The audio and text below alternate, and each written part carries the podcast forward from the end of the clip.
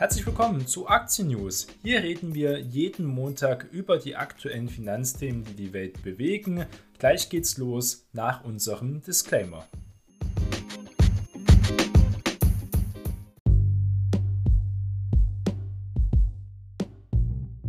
Die im Podcast besprochenen Finanzprodukte stellen keine spezifische Kauf- oder Anlageempfehlung dar. Die Moderatorin und Verlag haften nicht für etwaige Verluste, die aufgrund der Gedanken und der Ideen entstehen. Die Inhalte dienen nur zur allgemeinen Information und ersetzen keine Anlageberatung. Heute ist Montag, der 26. September und wir haben am vergangenen Freitag, wie vor zwei Wochen, prognostiziert von mir die Juni-Tiefs wieder gesehen.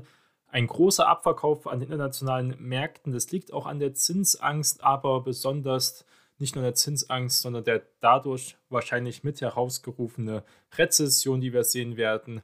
Wir hatten am Sonntag ja auch Parlamentswahlen in Italien.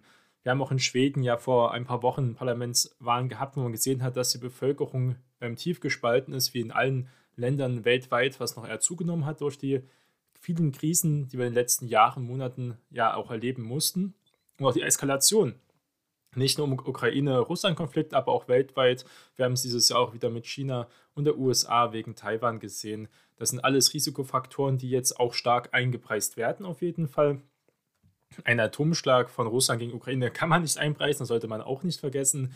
Jedenfalls haben wir gesehen, okay, es werden jetzt nochmal die Tiefs getestet. Auf jeden Fall in allen großen Indizes sind wir hier wieder im Bear Market und werden uns erstmal rauskämpfen müssen es, ich glaube, es ist schon viel eingepreist. Die FED hat ja vergangene Woche gesagt, sie werden die Zinsen weiter ähm, steigen lassen bis zum neutralen Zins. Der wird zwischen 4,5 und 5 Prozent sehr wahrscheinlich liegen und auch erstmal für eine gewisse Zeit dort verharren.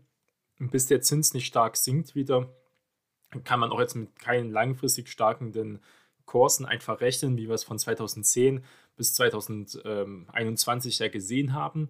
Das lag ganz klar mit an diesem Zinsumfeld. Das wird erstmal so schnell nicht wiederkommen. Wenn es aber wiederkommt, dann könnte man auch wieder so einen gleich starken Aufstieg sehen. Das heißt, die Renditen, umso weiter die Kurse natürlich sinken, sind die zukünftigen Renditen sehr wahrscheinlich in den nächsten zehn Jahren wieder attraktiver, als sie noch vor ein paar Jahren waren, weil viele Kurse extrem stark gestiegen sind. Es gibt viele Aktien, die sind auch wieder auf dem Niveau wie vor fünf Jahren.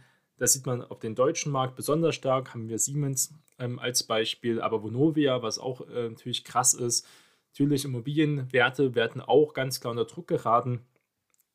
Vonovia hat im Geschäftsbericht, wenn man reinguckt, 2021 gesagt, dass der Immobilienwert, der Immobilienwert von allen ihren Holdings um 61 Prozent gestiegen ist. Man kann gut davon ausgehen, dass wahrscheinlich allgemein Immobilienwerte in Deutschland, aber auch weltweit durch die hohen Zinsen, durch die hohen Baukosten in vielerlei Hinsicht auch die Kreditvergabe sinken wird und wahrscheinlich auch signifikant. Das ist aber bei Vonoviakos, der jetzt von ähm, in der Spitze fast 60 Euro müsste er sein, jetzt auf 20 Euro runtergefallen ist. Das sind zwei Drittel Wertverlust. Das ist extrem, muss man sagen, für einen DAX-Konzern, noch wie Vonovia, der ähm, also hier stark auch mitzukämpfen hat in der Zukunft. Vieles, vieles eingepreist, glaube ich. Und das sieht man auch am WIX-Index, jetzt über 30 gewesen vergangenen Freitag. Das sind Zeichen oft für Übertreibungen. Ähm, wir haben auch sehr lange jetzt wirklich ähm, viel Verluste einnehmen müssen. Und ich glaube sogar, wenn wir jetzt diese Juni-Tiefs getestet haben, dass wir erst einmal dort stagnieren werden. Das ist meine persönliche Prognose, die ich ja mal teilen wollte, dass wir jetzt nicht jetzt einen totalen Crash sehen sollten, außer es passieren wirklich äh, Weltgeschehen. Und da fällt mir momentan ähm, besonders eben strategische Nuklearwaffen von Russland gegen die Ukraine ein. Das wäre ein Punkt natürlich. Das wird aber nicht in den nächsten Monaten ausgeführt werden, nur wenn man sieht, dass diese Teilmobilmachung nicht genügt zum Beispiel und immer mehr Waffen zum Beispiel auch geliefert werden. Ja, aber steigende Zinsen, das war einfach das Thema, muss man sagen, in vielen Bereichen. Äh, Wirtschaftsdaten werden diese Woche auch sehr wichtig werden. Wenn wir mal gucken, zum Beispiel der DAX fiel zwischenzeitlich auch auf dem tiefsten Stand seit November 2020. Also unglaublich, wie viele Kursgewinne wirklich nur Makulatur waren, äh, muss man sagen. Ähm, und das ging erstmal so weiter auch. Insgesamt hat der DAX fast 25 Prozent in diesem Jahr verloren, also ein Viertel, das ist schon ähm, ja, Rezession, muss man sagen, in diesem Bereich. Auch weil der DAX und der MDAX sogar noch mehr Industrie- und Exportlastiger einfach ist. Der ging es nochmal ein bisschen stärker herab, da ist sogar über 3% einfach gesunken, wird auch diesen Montag schwächer erwartet, nachdem die USA eben auch keine guten Daten vorgelegt haben. Der Zinsdruck lastet massiv auf den Märkten und wird sich auch langsam, das wird dauern, aber auch irgendwann in den Ergebnissen niederschlagen. Die Inflation kann teilweise von manchen Unternehmen sehr gut weitergegeben werden. Wir haben von Microsoft Nachrichten, dass sie ihr Microsoft Office Bundle, wo also alles Mögliche von Word, Excel, aber auch Teams mit dabei ist, was für viele Wirtschaftsunternehmen, wenn man in der Wirtschaft tätig ist und fast für alle Branchen eigentlich essentiell ist. Man kann jetzt nicht einfach von Teams weg zum Beispiel. Es hat erstmal viel Kraft oft gekostet, diese Integration und dann auch die Transformation mit Teams und anderen Anwendungen wie SharePoint und weiter und so fort mit der Dokumentenablage auch zu erreichen und durchzuführen. Und davon wird man erstmal nicht weggehen. Davon werden viele Unternehmen nicht umsteigen können und wollen. Und da hat Microsoft 25% die Preise angehoben und die Leute werden das großteils natürlich hinnehmen müssen. Und äh, das auch wieder ihre Preise weit geben. Erzeugerpreise in Europa ja extrem stark gestiegen. Das wird auch dann kurz- bis mittelfristig auf jeden Fall auch die Verbraucherpreise treffen, werden Inflationsraten von 10% haben, jedenfalls prognostiziert das momentan das IFO-Institut. Rezession in Europa ist auf jeden Fall eine hausgemachte Sache, also da kann man eigentlich nichts mehr dagegen sagen. Die heimische Wirtschaft, nicht nur die Zinserhöhungen, muss man sagen, der Ukraine-Krieg, besonders die Energiekosten, der Abschwung allgemein ähm, sehr deutlich in Europa als in der USA. Wie gesagt, Europa kein großes Argument hier wirklich in den breiten Markt investiert zu sein. Womöglich gibt es einzelne Sektoren und Unternehmen, die ganz gut dastehen. Das muss man sagen. Auch der Dow Jones fällt seit Ewigkeiten mal unter 30.000 Punkte. Das ist lange her.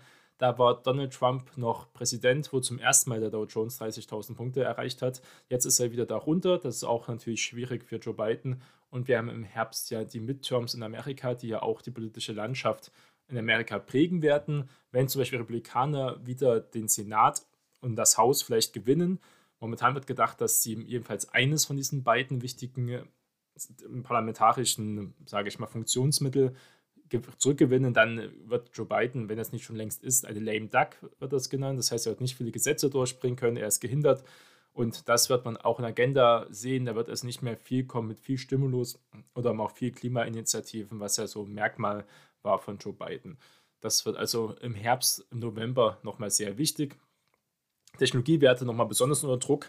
Nasdaq 100 ist ja ein schwieriger Index, muss man ja sagen, weil er diese großen Big Tech-Werte, die relativ stabil sind, besonders Apple, muss man sagen, hat sich noch sehr stark gut gehalten im Vergleich mit anderen Werten. Deswegen sieht der Indiz in vielen Bereichen gar nicht so schlimm aus, trotzdem ähm, etwa 30 Prozent im Minus dieses Jahr in seinen tiefsten Punkten. Auch der Euro-Salami-Crash geht weiter. Euro einfach eine Schwachwährung aus den genannten Gründen, weil der Dollar extrem attraktiv ist. Darauf kommen wir nämlich, denn nach den Zinserhöhungen sieht man einfach, dass die Fed die Power hat und den Willen, das durchzuziehen und der US-Dollar immer noch die Weltreservewährung ist. Und deswegen stieg der US-Dollar auch auf ein 20-Jahres-Hoch. Auch nicht nur der Euro ist am Kollabieren teilweise, sondern auch alle anderen Währungen, der Yen, ähm, der Pfund, auch der britische Pfund, ähm, der Schweizer Franken, ist alles mit dabei. Auch der Ölpreis ist sehr stark ähm, abgesackt über 6% im Minus, unter 80 Dollar, eine wichtige Preismarke, muss man sagen. Von WTI rede ich jetzt hier in dem Bereich. Aber auch Brent ist über 5% abgesagt und auch bei 85 Dollar sehr niedrig. Und das ist alles Zeichen für eine Rezession. Da werden wir nämlich extrem niedrige Ölpreise sehen.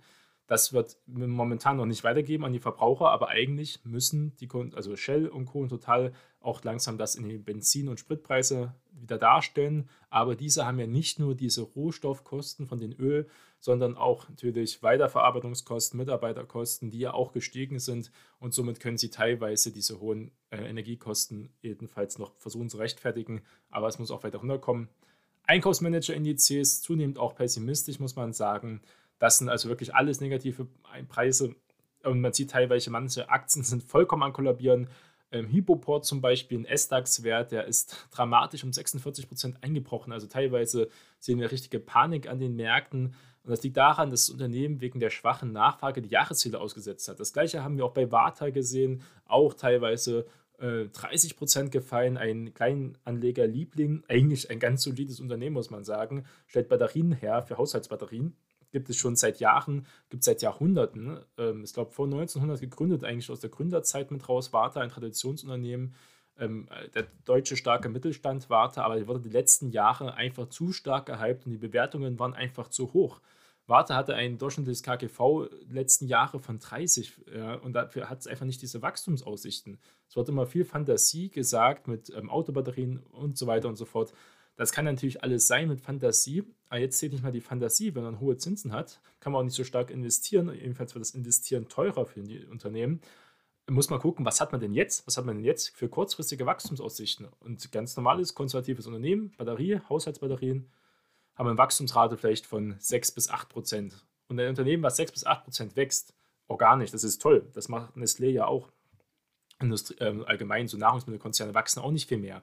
Und viele Industrieunternehmen auch nicht das hat einfach nicht, kann man kein KGV von 30 äh, oder noch mehr rechtfertigen, dann kann man wirklich noch ein KGV von eigentlich von Industrieunternehmen von 15 und weniger, wahrscheinlich eher weniger ähm, sogar rechtfertigen, wenn das Wachstum jetzt wirklich so stagniert und runtergeht. Jetzt nur mal als Beispiel von vielen Unternehmen, das zahlt hier auch mit, ja, Boeing muss eine Strafe zahlen, das ist nichts Neues und die Credit Suisse ist weiter unter Druck und das ist auch nichts Neues. Credit Suisse mit der Deutschen Bank wahrscheinlich, wenn es um Compliance geht, eine der schlechtesten Banken in, auf der ganzen Welt, vielleicht sogar auch ähm, ja, auf der Welt in Europa auf jeden Fall, mussten Kapitalerhöhungen machen, sieht man auch, dass es dort Probleme gibt. Den US-Dollar will ich noch ein bisschen mehr in den Fokus nehmen, weil 20 Jahreshoch, das ist schon eine Hausmarke. Viele Anleger sind noch gar keine 20 Jahre oder gar nicht mehr so viel älter, die seit der Corona-Krise neu am Markt sind. Deswegen kann man das mal gerne hier aufnehmen. Lag besonders an diesem großen Zinsschritt in der FED, wieder 75 Basispunkte, 0,75 Prozent und es muss noch weiter angehoben werden. Momentan sind wir bei 3,25 Prozent, wie gesagt 4,5 Prozent wird der neutrale Zins genannt, vielleicht auch 5 Prozent. Das heißt, die nächsten Zinserhöhungen werden kommen, die werden wieder mindestens 50 Basispunkte sein, vielleicht auch 75. Der Höhenflug legt sich einfach weiter fort, muss man sagen und ist weiter gestiegen. Man kann diesen Dollar-Index angucken, der ist bei 111 momentan extrem stark und das macht einfach die Zinsen, denn der Dollar ist einfach attraktiver als alle anderen ähm, westlichen Währungen, die man frei handelbar sein kann. Das ist der, Euro, äh, das ist der Dollar. Diese markante Straffung in der Geldpolitik machten Anlagen in US-Währung für Investoren vergleichsweise attraktiver. Höhere Zinsen locken mehr Kapital in die Vereinigten Staaten, also ein riesen Pluspunkt und stützen dadurch auch die Regel die Devisen wieder. Das hat wiederum Auswirkungen auf die Rohstoffpreise, die in Dollar ja berechnet werden, was diesen weiter stärkt. Das ist wichtig. Für die USA ist das momentan ein riesen Wettbewerbsvorteil. Okay, es wird immer oft gesagt, ja, Exportnationen wie Deutschland, schwache Währung ist doch super, können wir dann ähm, besser unsere Waren verkaufen, weil die günstiger sind. Ja, vielleicht, das kann man so argumentieren und das hat auch einen wahren Kern. Gleichzeitig müssen wir mit diesem schwachen Dollar, äh, mit schwachen, schwachen Euro, der schwache Euro, wir, haben, wir bauen hier nicht groß Rohstoffe mehr ab. Es war früher anders. Wir haben alles verlagert ins Ausland, nach China zum Beispiel. Auch unsere Produktion in China. Das heißt, wir kaufen ja die Produktion in China ein mit den schwachen Euro.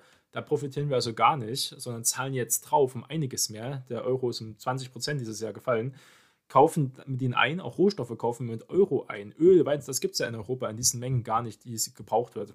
Öl, Gas, weiter und so fort.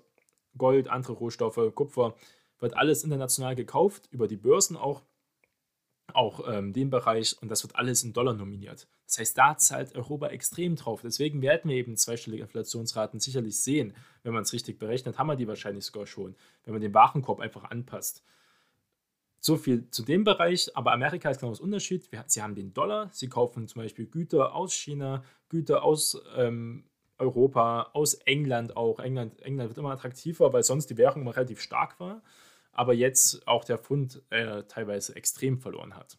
Euro, wie gesagt, auch 20 Jahrestief, aber auch andere Bereiche sind da. Das belastet alle Währungen, besonders der äh, Yen zum Beispiel, extreme Schwachwährung, weil die Bank of Japan einfach weiter bei ihrem Credo bleibt und sagt, nein, wir erheben, wir machen keine Zinsanhebungen, muss man sagen. Die japanische Regierung hat die erste Intervention seit ähm, Juni 1998 gesehen in den Märkten, weil sie sagen, hier wird auch viel spekuliert, das ist nicht mehr rational, warum unsere Währung, der Yen, so stark gegen den Dollar abwertet. Die Bank of England ist ja für Großbritannien relevant und für den Pfund. Ähm, Pfund Sterling besser gesagt, der will auch jetzt diese Währungsverfall stoppen. Also viele ausländische Kreditinstitute und Zentralbanken sehen dieses Problem. In Europa ist es noch eher weniger, wo langsam die EZB ja auch anfängt, Zinsen zu erhöhen, aber da muss noch um einiges mehr kommen. Ist sogar noch krasser, wenn es um den Pfund geht, sogar ein 37 Jahre Tief. Also so billig war der Pfund-Dollar-Kurs noch nie.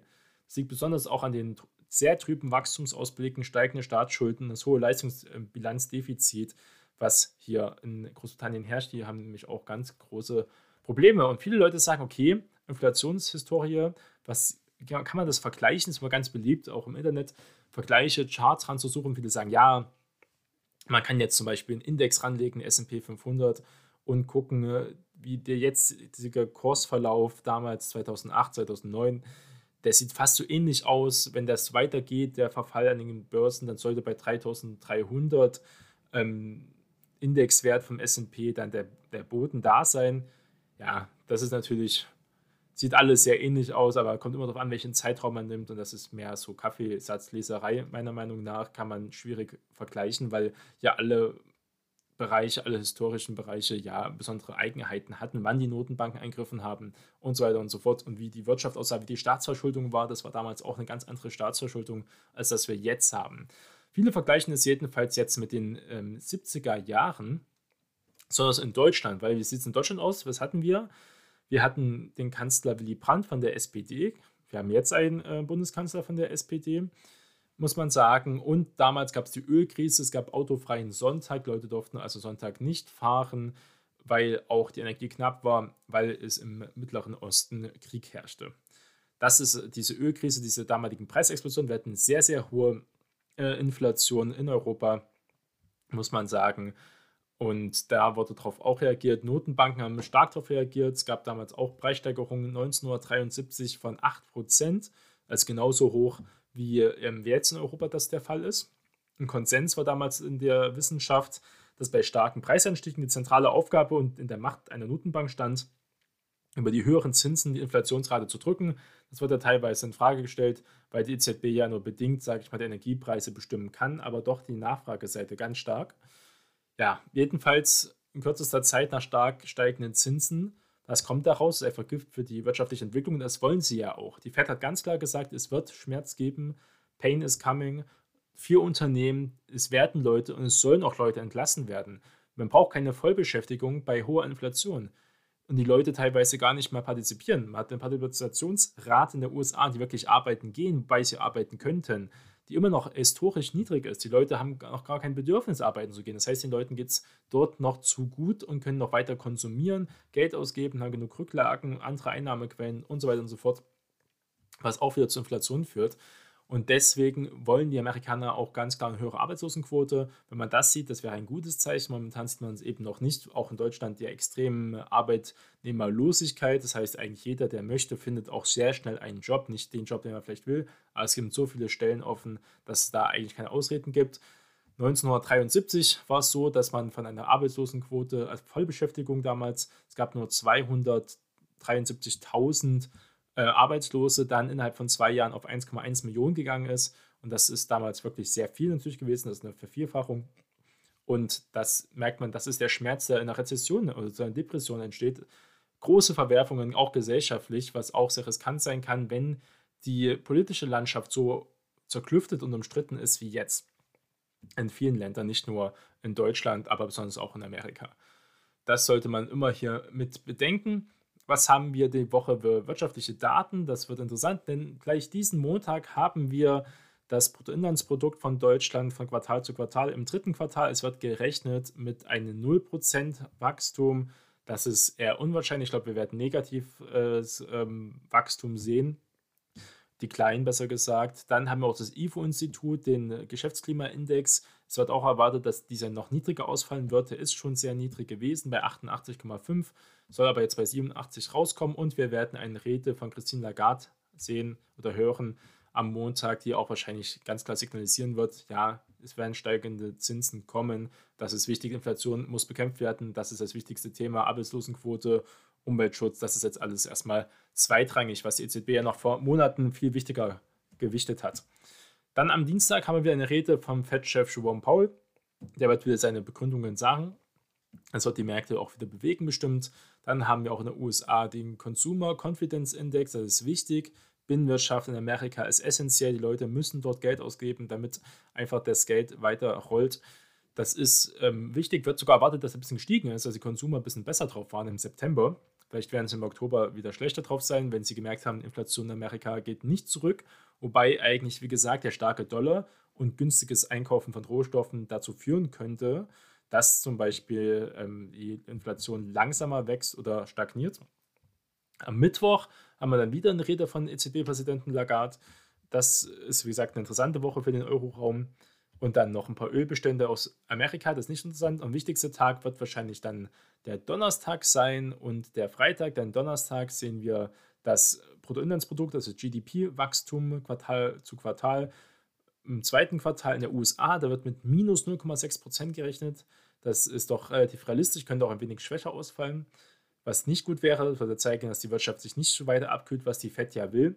Dann haben wir auch die Arbeitslosenzahlen. Das wäre gut, wenn wir mehr Leute haben, die arbeitslos werden, auch wenn sich das schlimm anhört und auch schlimm ist in der Wirklichkeit für die Menschen, die keinen Job haben. Das muss man auch ganz klar betonen, dass da große Verwerfungen gibt. Aber es eben dazu gehört, wenn man diese Wirtschaft so überstimuliert hat, wie es äh, weltweit der Fall war wegen der Corona-Krise und besser gesagt wegen den politischen Maßnahmen der Corona-Krise. Dann haben wir auch ein paar Wirtschaftsdaten am Donnerstag aus China, die letzter Zeit relativ ähm, stabil gewesen sind und das ein wichtiger Faktor für die Weltwirtschaft ja darstellt. Am Freitag haben wir die Deutschland, äh, die Arbeitslosenquote, wie es dort aussieht. Da wird damit gerechnet, dass sogar weniger Arbeitslosenzahlen ähm, hervorgehen.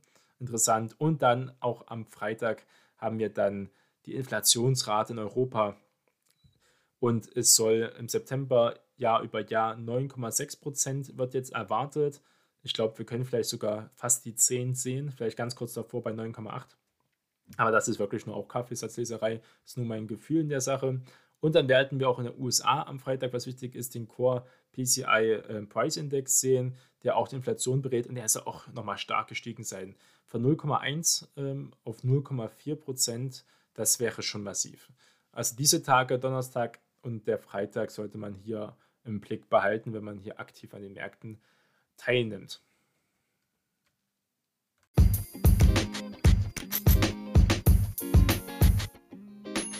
Das war's mit der heutigen Folge von Aktien News. Vielen Dank für eure Unterstützung.